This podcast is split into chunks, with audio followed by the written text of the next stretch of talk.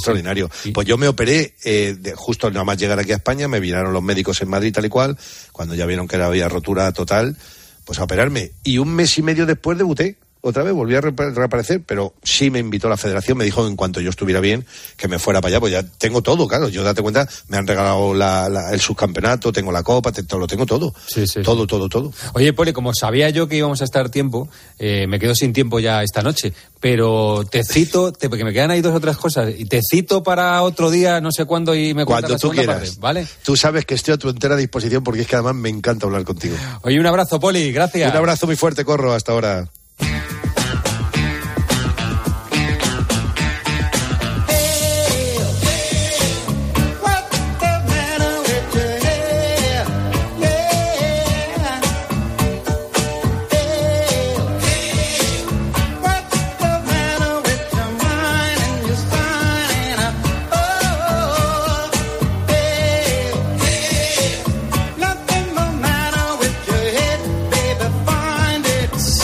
Pasa el tiempo hablando con Poli. Bueno, mañana mucho más y más noticias. Les dejamos ahora la mejor compañía, que es la radio, esta que están escuchando, que es la cadena Cope. Dios.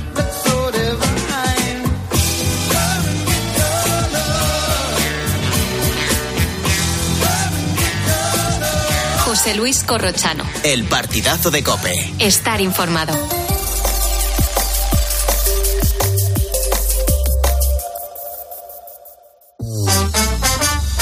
La noche. Beatriz Pérez Otín. Cope, estar informado. Muy buenas noches, ¿qué tal estás? Bienvenida, bienvenido a la noche de Cope. Soy Carlos Márquez y estamos inaugurando el mes de agosto. Este es un mes en el que salimos mucho de casa, bien sea por las vacaciones o bien porque tenemos planes veraniegos que hacemos con los amigos y en esta época escuchamos muchas quejas relacionadas con el sistema digestivo, ¿verdad? Es un clásico, ¿no? Cambiamos de dieta, cambiamos el agua, cambiamos de rutinas, comemos mucho fuera de casa. Hay muchas eh, cuestiones que pueden entrar en el cajón de las posibles causas. Bueno, yo sí que tengo problemas de digestión, sobre todo cuando como muchos días fuera en verano. Eh, siento que, me duele más el estómago y sobre todo la parte derecha que yo una vez creía que era apendicitis. Me fui al hospital porque me dolía un montón y me dijeron que era un ataque eh, que era del colon. Silvia es un perfecto ejemplo de estas afecciones estomacales, ¿no? Según la Fundación Española del Aparato Digestivo, aproximadamente la mitad de la población española padece algún tipo de afección digestiva. A Silvia le detectaron colon irritable a los 22 años, ahora tiene 25 y las recomendaciones que le hicieron son sencillas, tener una dieta sana, comer a sus horas y no beber, por ejemplo, refrescos de cola ni recurrir a las comidas basura en exceso. Son recomendaciones que le hicieron a Silvia. Pues esta noche eh, queremos conocer la realidad sobre el aparato digestivo y estas dolencias o afecciones que circulan por las redes sociales o por otros círculos. Y vamos a empezar centrándonos en un fenómeno, en un fenómeno que se está dando en las redes sociales. Y yo no sé si hablar de ello en este medio está haciendo que se produzca una alarma y un mal diagnóstico, pero está habiendo muchas personas que están hablando del sobrecrecimiento bacteriano, el SIBO. Seguro que conoces a más de una persona cerca que ha hablado del tema. Tenemos el testimonio de Marta Rodríguez, que padece intolerancia a la lactosa, a la fructosa, al gluten, pero también tiene este sobrecrecimiento bacteriano, SIBO. Eh, es un, bueno, está claro que un buen diagnóstico es crucial y este tipo de personas reclaman una vida lo más normalizada posible. Nos va a explicar su caso concreto en un momentito. Y también vamos a hablar con Belén Fontán. Ella es especialista en nutrición y dietética del Hospital Universitario eh, Ruber Juan Bravo en Madrid. Este es el primer tema del que hablamos hoy en la noche de Cope y contigo vamos a hablar de un tema un poquito diferente.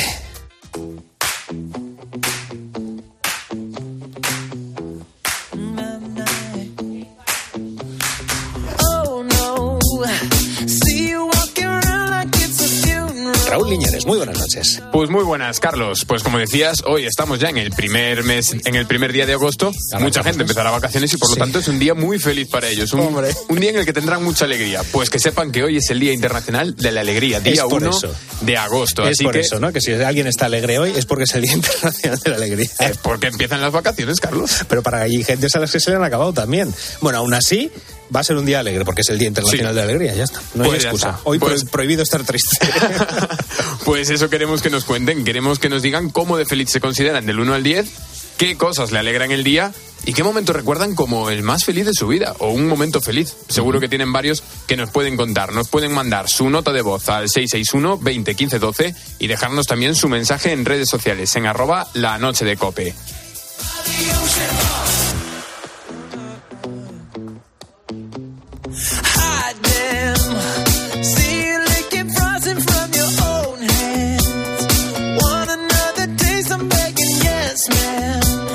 Marta Rodríguez empezó con dificultades hace años, en 2013. Desde entonces su vida no ha sido la misma, porque lo que parecía algo puntual le ha cambiado la vida. Aparecieron en su vocabulario palabras relacionadas con las enfermedades de su sistema digestivo, eh, intolerancia a la fructosa, sorbitol, lactosa y déficit de DAO, gluten, SIBO, parásitos y microbiota un lenguaje que bueno que normalmente no estamos acostumbrados a utilizar, pero que Marta conoce a la perfección. Marta Rodríguez, buenas noches, ¿qué tal estás? Buenas noches, encantada de estar aquí. Bueno, Marta, cuéntanos eh, cuál es tu situación ahora mismo, en qué momento te encuentras, no sé si estás bajo algún tratamiento, en qué situación se encuentra tu estómago ahora mismo. Bueno, pues mi estómago, ahí va, el cibo sí lo pude superar, y bueno, ahí estamos en la lucha para que no vuelva a surgir, pero sí que sigo con la intolerancia a la lactosa, a la fructosa y al sorbitol, como tú muy bien apuntabas. ¿Cuándo te diagnosticaron todas estas, bueno, mejor dicho, la primera intolerancia? Porque me imagino, eh, te quiero preguntar cuándo, cuándo y cómo te cambió la vida con ese primer diagnóstico. Bueno, pues la vida te cambia mucho, te cambia mucho porque de repente tienes que cambiar tu vida social es completamente diferente, porque la intolerancia a la lactosa, por ejemplo, es algo que, bueno, pues se conoce muchísimo y, es algo como que está más en nuestro vocabulario, ¿no? Pero la intolerancia a la fructosa, al sorbitol, el, ir, por ejemplo, a un bar con los amigos, pues eso requiere cambios importantes, tienes que ir siempre con tu tupper, como yo digo, cargada de comida, porque es complicado compaginar la vida social con, con esta intolerancia que nos ha tocado vivir. Claro, bueno, yo conozco muchísimas personas que tienen eh, ya no solamente intolerancia, sino también alergias. ¿Cómo te ha cambiado la vida? Bueno, pues mucho también, porque por ejemplo a mí me detectaron alergia al níquel, que está presente en muchísimos alimentos, a muchas legumbres como garbanzo, la lenteja, la soja, cacahuete.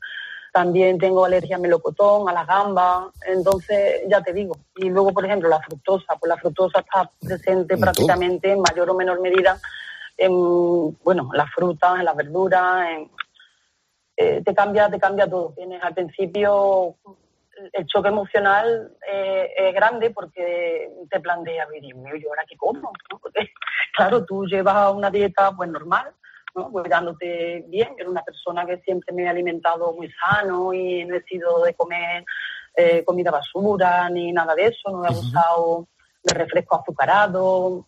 He sido muy, he llevado una dieta muy, muy, muy de la que nos suelen recomendar siempre, ¿no? Muy saludable.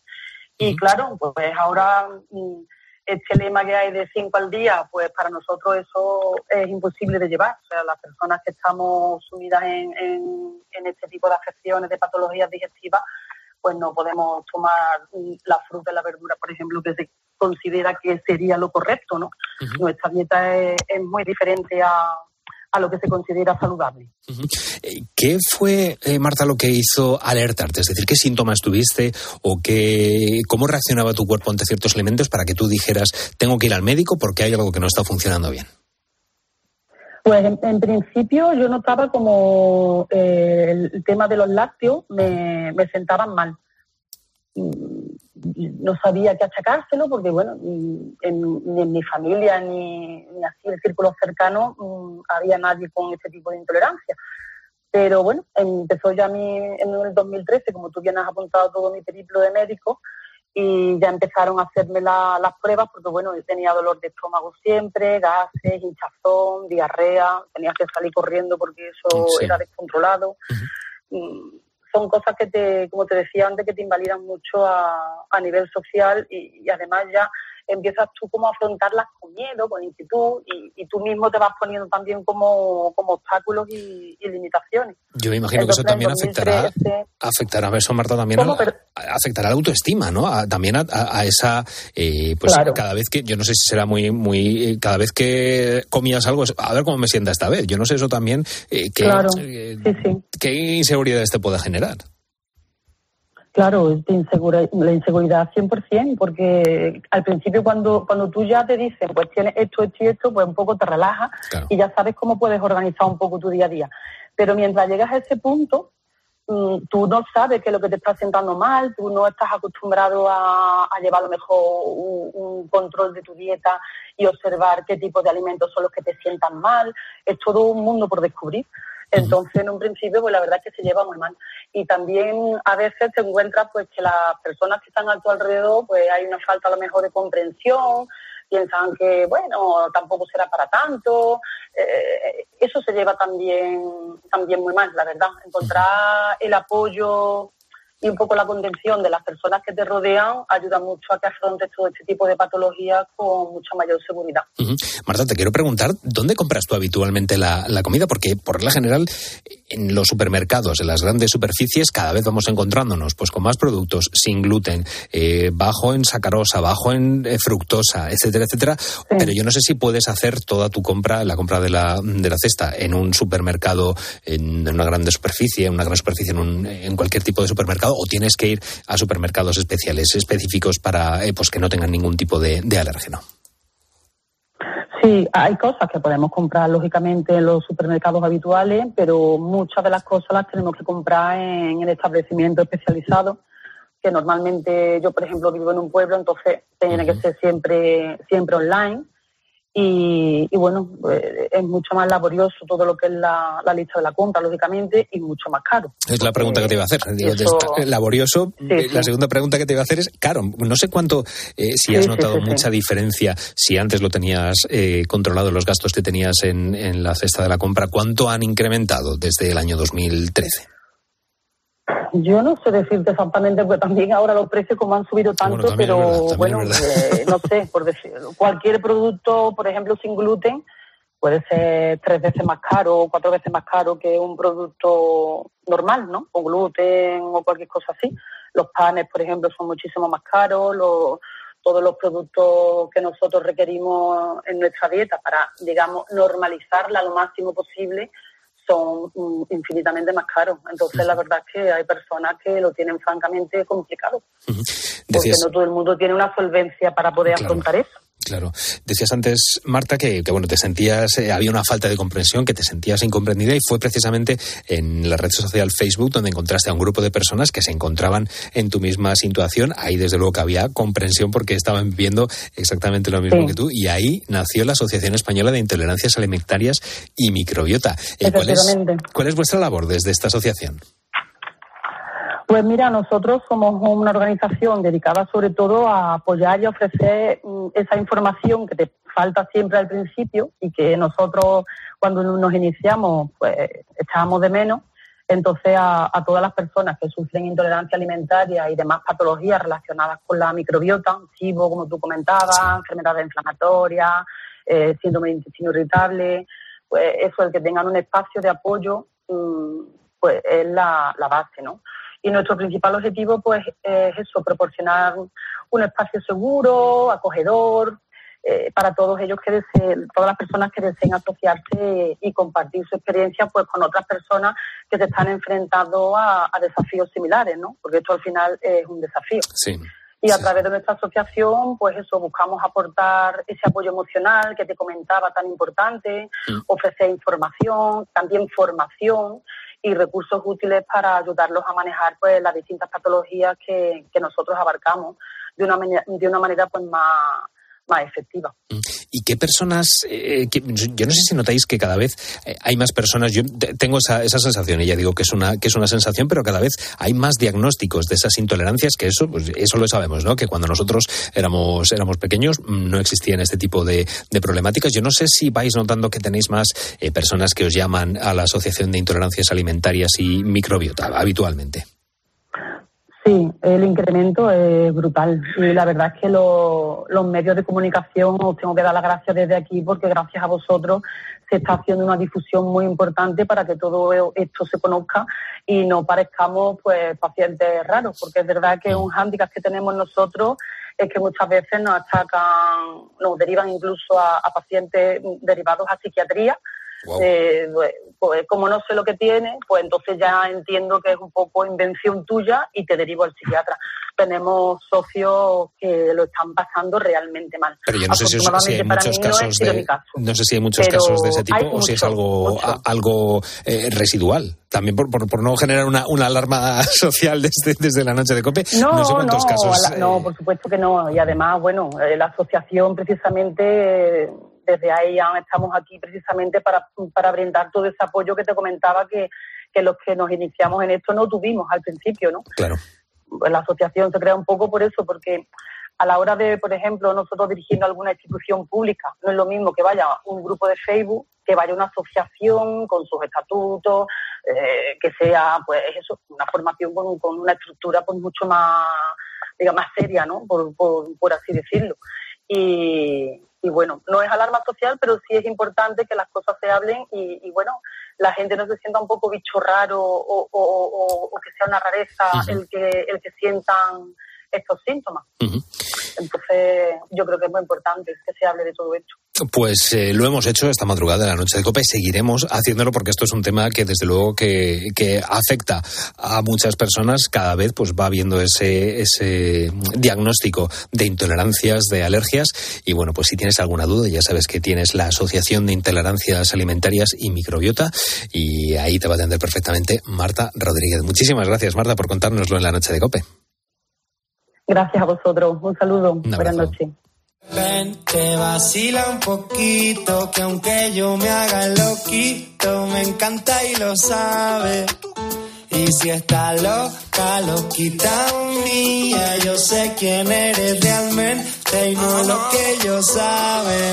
Que esa ¿Y a qué se debe el incremento de quejas a nuestro alrededor relacionadas con las malas digestiones, con los gases, con el malestar o con esa sensación de pesadez? Pues pese a que hay personas que se resisten a acudir a la consulta de profesionales para pedir ayuda, otras muchas encuentran la solución a su problema. Hemos invitado a Belén Fontán, especialista en nutrición, en nutrición y dietética del Hospital Universitario Ruber Juan Bravo en Madrid. Buenas noches, Belén. Hola, buenas noches. Muy bien, encantada de estar aquí con vosotros. Lo primero que quiero saber es si realmente hay tantos problemas relacionados con, el sistema digestivo, si es una percepción general, que, que yo por lo menos no hago más que escuchar comentarios en este sentido. Bueno, efectivamente cada vez hay más afecciones eh, intestinales, sobre todo porque al final lo que estamos un poco maltratando por con el estilo de vida que llevamos es nuestra microbiota, ¿no? Entonces nuestra microbiota intestinal, que es donde más bacterias tenemos, pues es lo que más se resiente. Por lo tanto, es lógico pensar que si el estilo de vida que llevamos ahora no es lo más beneficioso posible para estos microorganismos, pues al final las consecuencias son estas, más afecciones, sí. Eh, a esto se incluye una palabra que se repite constantemente, que es de la que estamos hablando esta madrugada, el SIBO, ¿no? El sobrecrecimiento bacteriano en el intestino. Yo no sé si esto es eh, algo que se está haciendo una, un sobrediagnóstico. Por favor, explícanos en qué consiste, qué es. Pues efectivamente, el SIBO es eso, un sobrecrecimiento bacteriano del intestino delgado y es que eh, nuestro, nuestro intestino realmente eh, es impermeable. Por lo tanto, eh, generalmente nuestra microbiota, nuestras bacterias viven en armonía en nuestro, en nuestro organismo y generalmente tenemos una distribución y número de bacterias adecuadas para que realicen unas funciones fundamentales para nosotros y para, un buen, para una buena salud.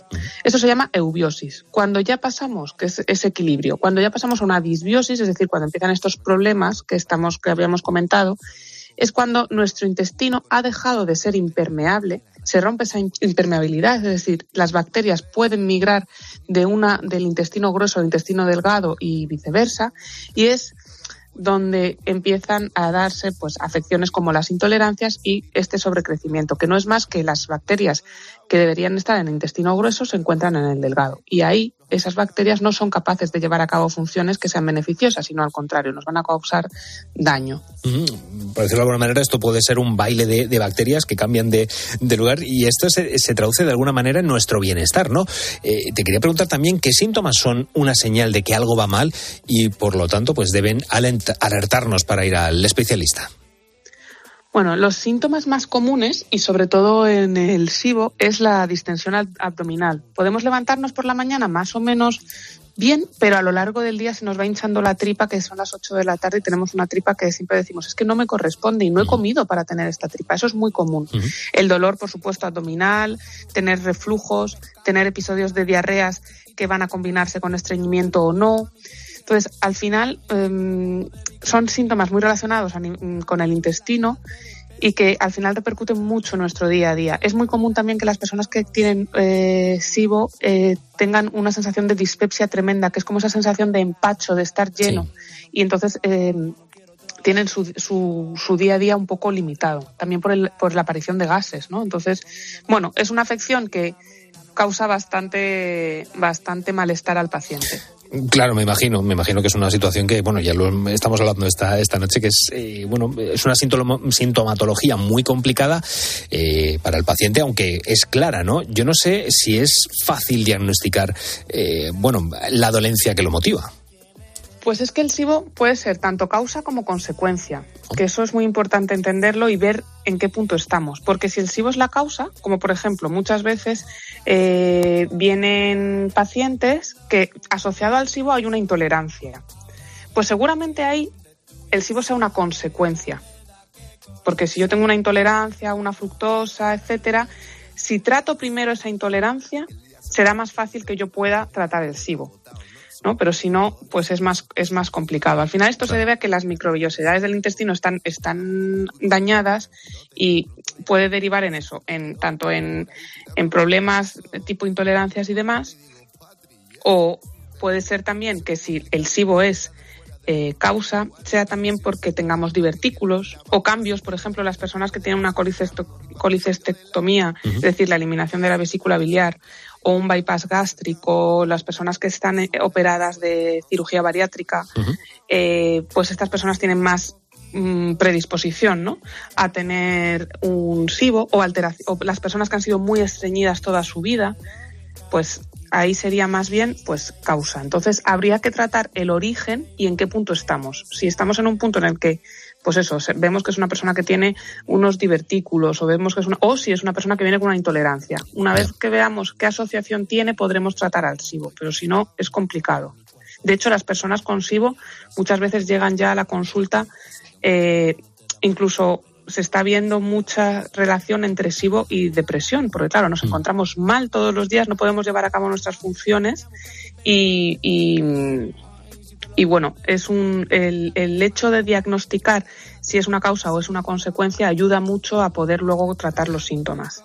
Claro, porque eh, en el caso, acabamos de hablar hace un momentito con, Marta Rodríguez, que nos estaba diciendo efectivamente el cómo eh, pues afecta en muchas ocasiones a la autoestima el saber que vas a comer algo que puede que no te sienta bien, con las consecuencias y las incomodidades, sin entrar en muchos detalles, que sabes que te puede, que te puede dar. O sea que está claro que, que esta incertidumbre afecta a nuestro estado emocional y lo que decías tú, yo no sé si una vez que se encuentra la explicación de un dolor, una hinchazón o lo que sea, el paciente se tranquiliza. Yo conozco a personas que, bueno, que no saben, eh, que no terminan de saber exactamente qué es lo que le ocurre.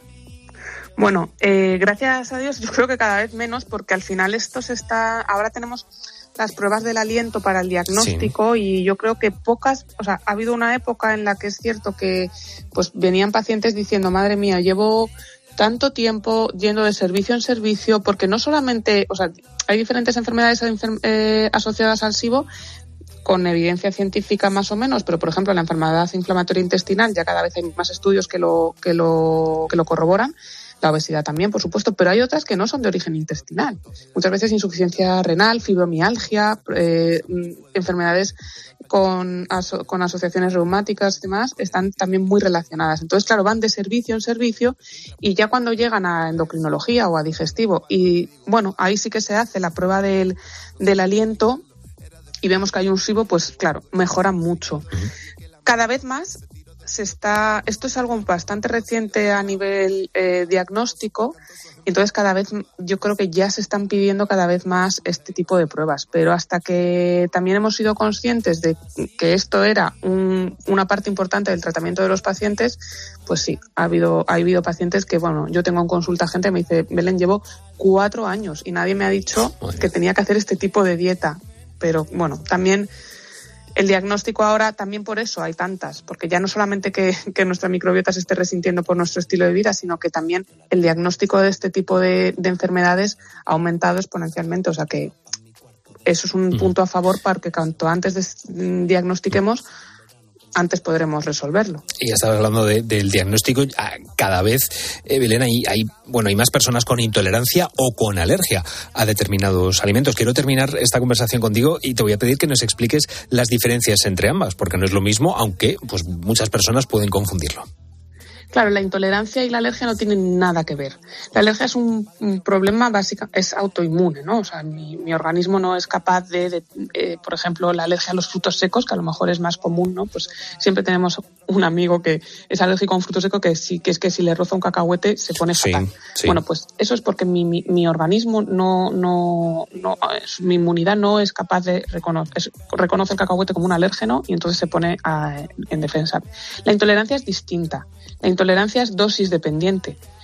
La intolerancia depende mucho de esto que acabamos de hablar, de cómo está la salud de mi microbiota. Si yo tengo mis, mi- mis vellosidades del intestino dañadas, tengo muchísimas más posibilidades de ser intolerante. ¿Cómo daño esas microvellosidades? Pues productos procesados, refrescos, eh, azúcares y grasas saturadas, mm, alteraciones del ritmo circadiano, duermo y poco, Pues eh, no hay nada mejor que hablar con especialistas. Hoy en la madrugada, en la noche de Copel lo hemos hablado. Nuestra portada se ha encargado de mejorar nuestro sistema digestivo. Da igual si tenemos o no enfermedades, porque pues bueno, una alimentación adecuada en tiempos adecuados, pues derivan también en una buena salud emocional. Belén Fontán, especialista en nutrición y dietética del Hospital Universitario Ruber Juan Bravo en Madrid. Muchísimas gracias por atendernos esta madrugada.